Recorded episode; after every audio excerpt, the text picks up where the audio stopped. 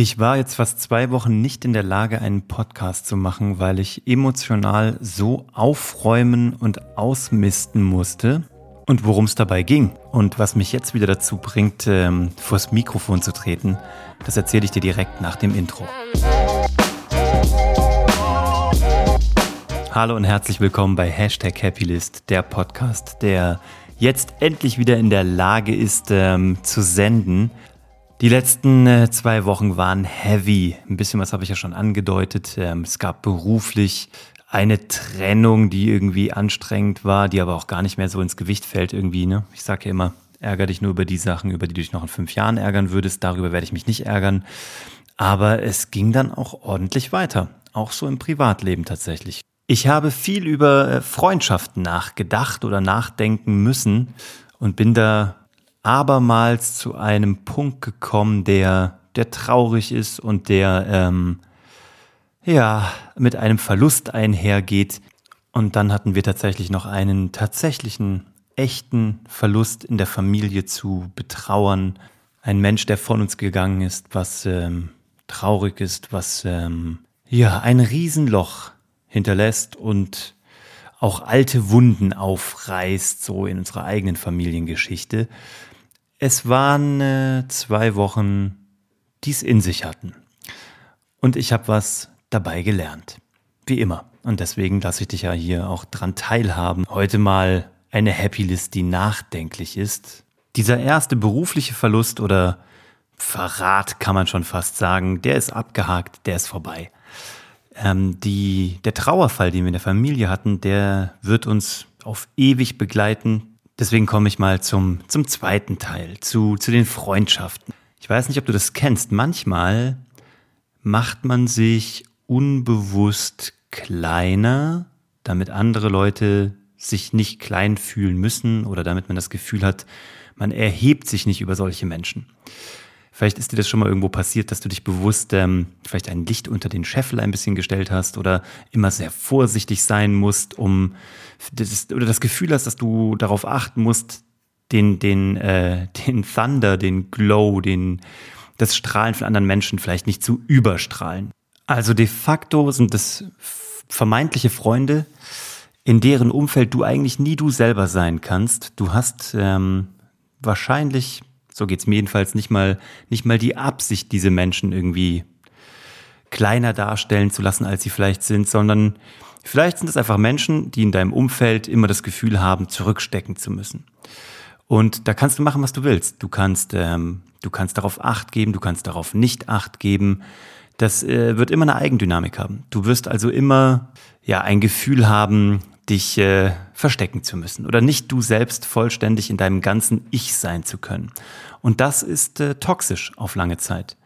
Und so etwas in der Art musste ich feststellen, wo ich schon vor langer Zeit mal von diesen Menschen in meinem Leben gesagt bekommen habe, dass ich doch vielleicht nicht immer, wenn ich in den Raum komme, äh, gleich so strahlen soll. Äh, weirde Aussagen tatsächlich. Und ähm, ich mache sowas ja nicht äh, on purpose, ne? Also ich stelle mich ja nicht hin und äh, strahle und äh, probiere ein uviozentrisches Weltbild darzustellen, sondern ähm, ich bin einfach tatsächlich, wie ich bin und ich möchte auch sein, wie ich bin und möchte mich auch nicht verstellen müssen. Aber ich hatte schon vor vielen Jahren im Kontext dieser Menschen mehrfach diese Situation, wo mir das auch gesagt wurde, ob ich denn da nicht ein bisschen äh, ein bisschen ruhiger sein könnte.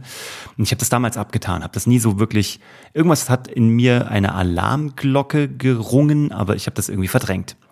Viele Menschen haben mir, die mich lieben, viele Menschen, die wirklich mir wichtig sind, denen ich wichtig bin, haben mir immer wieder gesagt, dass ich mich von solchen Menschen tatsächlich fernhalten muss und dass das ähm, tatsächlich auch gefährlich sein kann und dass sowas auch eskalieren kann und eigentlich von vornherein zum Scheitern verurteilt ist.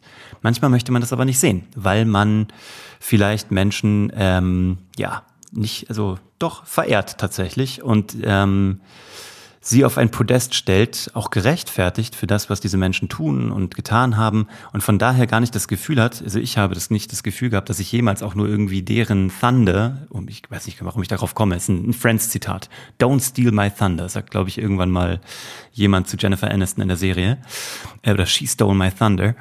Und diesen Thunder hatte ich nicht mal vorzustehlen. Ich hatte nicht mal die Intention, ich habe nicht mal eine verdammte Millisekunde daran gedacht, dass das so aufgefasst werden könnte oder dass wir in einer Konkurrenzsituation in irgendeiner Form, sei es beruflich, privat, äh, in der Außendarstellung, was auch immer stehen könnten. Aber ähm, ich äh, wurde eines Besseren belehrt im negativsten Sinne und seit vielen Jahren scheint es dort ein Ungleichgewicht zu geben oder eine Unzufriedenheit, die mir nie kommuniziert wurde und die ich dann nach einem Vorfall äh, in diesen zwei Wochen volle Breitseite abbekommen habe. Und ähm, das war sehr verletzend und das war ähm, augenöffnend, weil äh, mir dann aufgetragen wurde, dass ich darüber nachdenken sollte oder da mal tiefer in mich reinhorchen solle. Und das habe ich getan jetzt zwei Wochen lang. Das hat mich so beschäftigt. Neben einem Trauerfall in der Familie, der so viel wichtiger ist, so viel äh, relevanter ist als ja dieser Kindergarten am Ende des Tages. Und das hat mich wirklich mehr als verletzt und ähm, auch interessant. Also jetzt äh, kann ich damit abschließen und ähm, mir sind die Augen geöffnet, wer meine wahren Freunde sind. Und das ist so interessant, weil ich meine, ich habe ja schon mal erzählt von unserer Familiengeschichte oder auch der, der Krankheitsgeschichte in unserer Familie, wo wir eh schon im Freundes- und Familienkreis aufgeräumt haben, weil wir gemerkt haben, wie Menschen damit umgehen oder nicht damit umgehen können oder gar nicht so hinter uns stehen, wie wir das gedacht haben. Und auch das war augenöffnend. Und ich dachte, dass diese Phase vorbei sei. Und kaum kommt dieser Reminder in unser Leben durch diesen, durch diesen familiären Vorfall vor zwei Wochen, äh, kommt auch wieder so ein, ein Aufräumen im Freundeskreis und im Emotionalen auf uns zu. Und das finde ich interessant. Also, dass, ähm, dass das so in, ein, ineinander greift. Und ja, ich weiß nicht, wer sowas noch nicht erlebt hat, so heftige Zeiten mit auch gesundheitlichen Herausforderungen oder mit lebensbedrohlichen Herausforderungen. Vielleicht eskaliert man dann auch schneller in der Persönlichkeitsentwicklung. Ich habe keine Ahnung. Ich äh, habe mit mir Folgendes ausgemacht.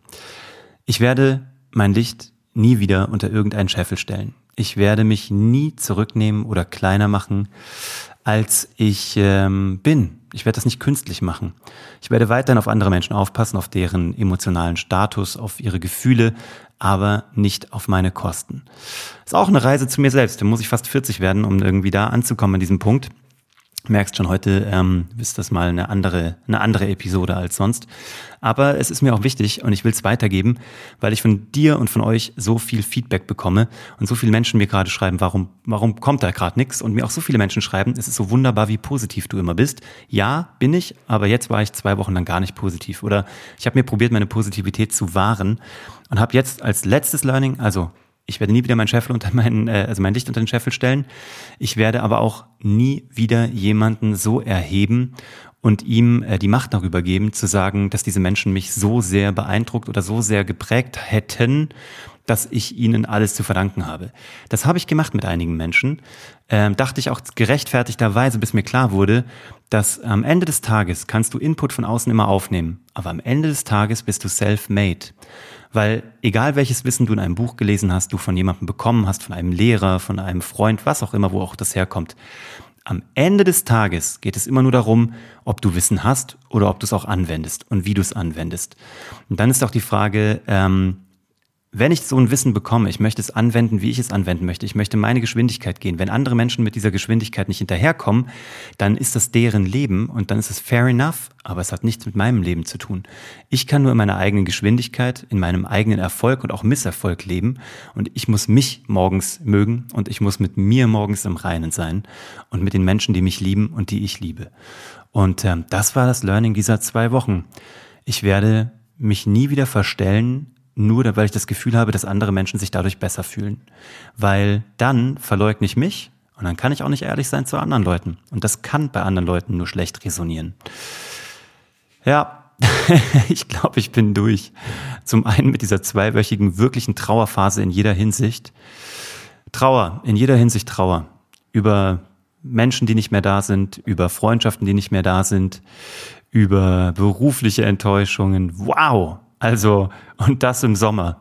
Also 2020 ist schon, ist schon ein Ding so. 2020 ist ein krasses Jahr. Und morgen kommt mein bester Freund Alex aus Köln. Und der ist das schon seit vielen Jahren. Und mit dem bin ich durch dick und dünn gegangen. Und der Junge hat meinen Rücken und ich seinen. Und du weißt nicht, wie glücklich ich bin, dass der daher, also zu uns kommt. Oskars Patenonkel, Freund der Familie, ein Engel von Mensch und der kommt und dann ist alles gut. Und ähm, ja, da freue ich mich sehr drauf. Und dir wünsche ich eine schöne Restwoche. Ich wünsche dir, dass du niemals, und bitte mach das niemals, äh, wirklich, mach das nicht. Ich habe den Fehler jetzt für dich gemacht, mach du es nicht, hör dir das an und skip den Fehler. Stell niemals dein Licht unter den Scheffel. Sei niemals jemand anderes, nur damit sich jemand anderes gut fühlt oder besser fühlt oder du das Gefühl hast, dass du ihm sonst irgendwie überstrahlst. Tust du nicht. Sei wie du bist und wenn diese Menschen in deinem Umfeld sind, dann überleg dir, ob das die richtigen Menschen in deinem Umfeld sind oder ob du da vielleicht etwas ändern solltest. Und ähm, das sage ich dir, ja, ähm, im Brustton der Überzeugung und mit der ganzen Liebe, die ich da nur reingeben kann. Und äh, damit bin ich raus. Wenn du einen Gedanken dazu hast, oder wenn du sowas ähnliches mal erlebt hast, schreib mir das gerne. Du weißt ja, wie du mich kriegst. LinkedIn, uwe von grafenstein.de, was auch immer. Just Google it. Und ich freue mich drauf und ich wünsche dir, dass du strahlst, dass du leuchtest, dass du die beste Version deiner selbst bist, dass du dir morgens in den Spiegel gucken kannst und dass du dir von niemandem ein schlechtes Gewissen einreden lässt. Weil am Ende des Tages sind wir alle nicht lange hier. Nimm mit, was du machst, mach deine Menschen, die du liebst, glücklich und vor allem mach dich glücklich und dann kommt das ganze Glück der Erde zu dir und du kannst anderen Menschen Glück spenden. So, ich bin raus. Dank dir. Ciao.